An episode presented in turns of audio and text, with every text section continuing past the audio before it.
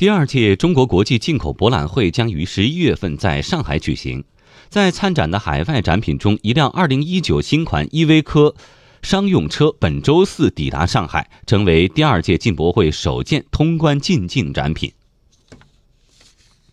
上海会展中心海关副关长郭俊介绍，这辆货车由意大利拉斯佩齐亚港装船，经过海路运达上海洋山港，重约三吨，价值近五万欧元。上海会展中心海关只用了短短几分钟，就顺利完成了通关手续。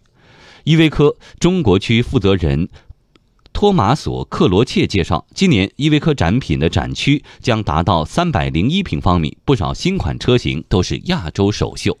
为了提升第二届进博会的通关便利化水平，上海海关今年初专门成立了会展中心海关，进一步开发跨境贸易管理大数据平台。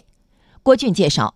如今，参展商及展览品信息已经实施数字化、智能化、便利化、集约化的全流程监管。专门成立了上海会展中心海关，统筹国际会展监管的这个措施。通过设立这个进博的专舱，简化准入手续，优化查检流程等措施，全面。提升了第二届进口博览会通关便利化的水平。商务部新闻发言人高峰近日介绍，第二届进博会的各项筹备工作正在有序推进。第二届进博会的国家综合展展览面积共三万平方米，已经有六十多个国家确认参展。企业商业展的招展工作已经结束，设有服务贸易、汽车、装备、科技生活、品质生活、医疗器械及医疗保健、食品及农产品共七个展区，展览面积超过三十万平方米，仍然一展难求。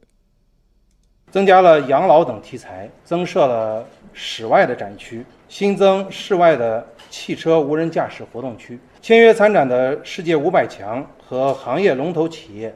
超过首届，首发的新产品、新技术预计也将超过首届。